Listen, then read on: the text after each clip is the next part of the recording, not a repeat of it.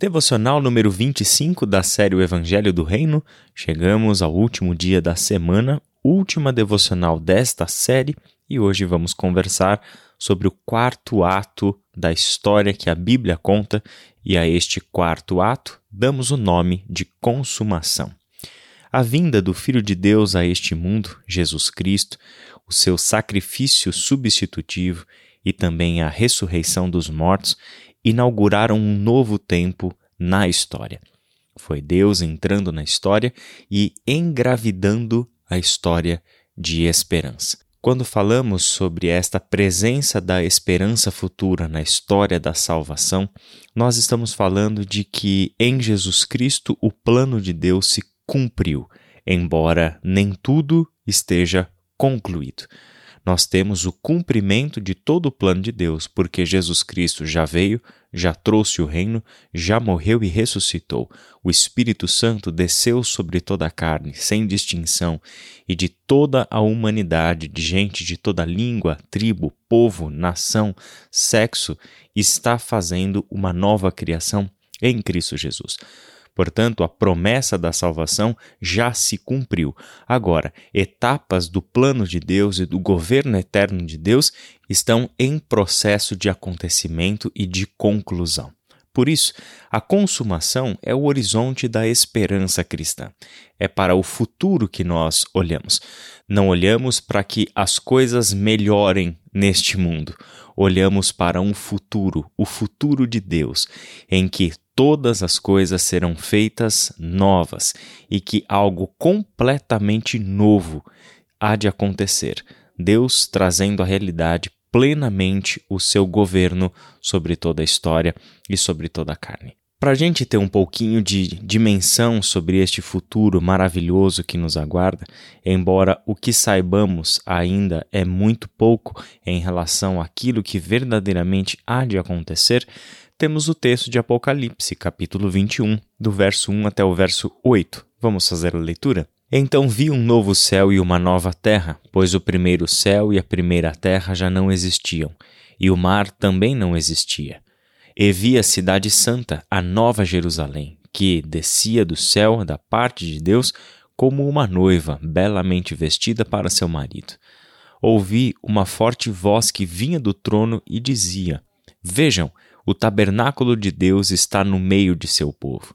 Deus habitará com eles e eles serão seu povo. O próprio Deus estará com eles. Ele lhes enxugará dos olhos toda lágrima, e não haverá mais morte, nem tristeza, nem choro, nem dor. Todas essas coisas passaram para sempre. E aquele que estava sentado no trono disse: Vejam, faço novas todas as coisas. Em seguida, disse: Escreva isto, pois o que lhe digo é digno de confiança e verdadeiro. E disse ainda: Está terminado. Eu sou o Alfa e o Ômega, o princípio e o fim. A quem tiver sede, darei de beber gratuitamente das fontes da água da vida. O vitorioso herdará todas essas bênçãos, e eu serei seu Deus, e ele será meu filho. Mas os covardes, os incrédulos, os corruptos, os assassinos, os sexualmente impuros, os que praticam feitiçaria, os adoradores de ídolos e todos os mentirosos estão destinados ao lago de fogo que arde com enxofre. Esta é a segunda morte. Esta visão da cidade futura, cidade em que o Senhor governa soberanamente, cidade em que já não há mais o choro, a dor, a tristeza, porque o tabernáculo de Deus está no meio do seu povo e Deus definitivamente habita com o seu povo. É a grande conclusão de uma história que, por muito tempo, Deus vem se envolvendo, se revelando a partir de dentro, dando a este povo todas as possibilidades de crer neste Deus que é fiel e que se prova fiel de geração em geração. Esta conclusão traz sobre nós a grande esperança e também traz sobre nós a grande responsabilidade de vivermos hoje como um povo que pertence a este Deus que há de governar soberanamente sobre todas as coisas e sempre exigiu do seu povo a conduta correta, uma vida segundo a sua vontade. A consumação dentro da história bíblica não diz respeito apenas à nossa esperança pessoal de um dia desfrutarmos de alegria plena, embora certamente isso faça parte. Mas o que nos move não é apenas isso, a nossa alegria individual. O que nos move é a convicção de que toda a terra foi transformada por causa do agir misericordioso e gracioso de Deus. O texto nos mostra que a esperança é algo concreto para nós e que diz respeito à totalidade da sua criação e não apenas da nossa vida individual. Como que a gente consegue perceber essa diferença? Algumas pessoas às vezes nos perguntam sobre o que acontece quando uma pessoa morre. Suponhamos que algum ente querido nosso morra nesta semana. A pergunta que as pessoas fazem é se essa pessoa já está na presença do Senhor, se não está na presença do Senhor, se a ressurreição já aconteceu para ela, já que Deus é eterno e, portanto, lá não tem tempo. Essas dúvidas pairam é, ao longo da história da, do pensamento cristão. Biblicamente falando, eu não consigo enxergar uma vida futura sem a ressurreição do corpo. E, biblicamente falando, a ressurreição do corpo aguarda o dia determinado pelo Senhor. Isso nós lemos claramente em 1 Coríntios capítulo 15. Nós temos, sim, a esperança da ressurreição do corpo, o que traz a ideia de que espíritos não vagam na eternidade sem corpo, esperando um dia ressuscitar. Nós estamos falando de a vida humana, biblicamente falando, só é possível corporeamente. Logo, temos na nossa esperança de futuro a ressurreição do corpo, como um evento que dá conclusão à grande obra de salvação de Deus.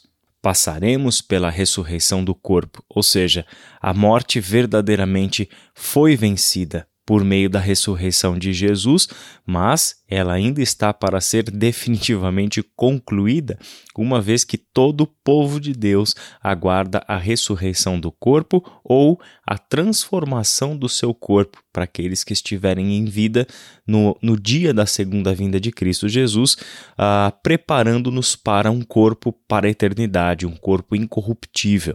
É necessário que o Senhor conceda aos que creram nele corpos incorruptíveis, preparados para viver eternamente, sem ter mais sobre si os efeitos da morte, como a doença, a deterioração, as limitações que a morte impõe sobre o corpo humano, como Deus o criou, lá em Gênesis capítulos 1 e 2.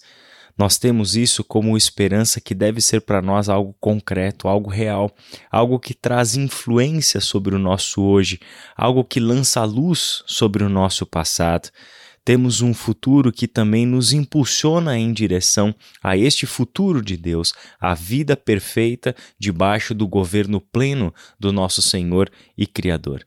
Essa é a razão pela qual, para os primeiros cristãos, uh, falar da vinda de Cristo e ansiar por este encontro com o nosso Senhor e Salvador que está para vir é algo essencial dentro da jornada da comunidade cristã. Em 1 Coríntios, capítulo 11, versículo 26, Paulo falou sobre essa esperança no contexto da ceia, porque cada vez que vocês comem deste pão e bebem desse cálice, anunciam a morte do Senhor até que ele venha. Ou seja, existe um prazo de validade para essa história.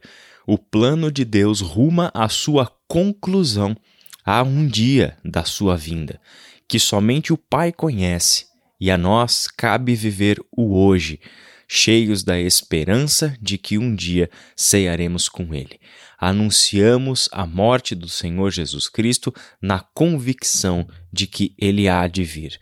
Por isso, nós podemos, com toda a nossa força, viver o tempo presente com esperança. Meu irmão e minha irmã, quando esta esperança sobre a qual o Novo Testamento fala não é viva para nós, Quando nós não temos o conhecimento claro do que a palavra de Deus nos ensina sobre o futuro, nós colocamos esperança em coisas terrenas. Nós confundimos a esperança cristã com o otimismo barato de que a sociedade melhore a partir do que um dia já foi, a partir de outros sistemas de governos que a gente encontra em outros lugares. A gente espera a realização dos nossos sonhos a partir dos nossos próprios projetos pessoais e relacionamos isso com coisas transitórias como dinheiro, como segurança, estabilidade, fazemos uma grande confusão quando não temos conhecimento bíblico sobre o que é verdadeiramente a esperança que Deus nos concede neste ato final da sua grande obra, a consumação de todas as coisas.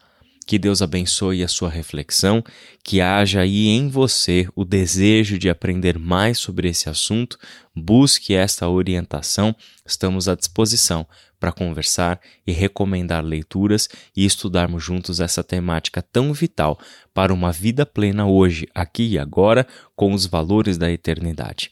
Deus te abençoe e até semana que vem.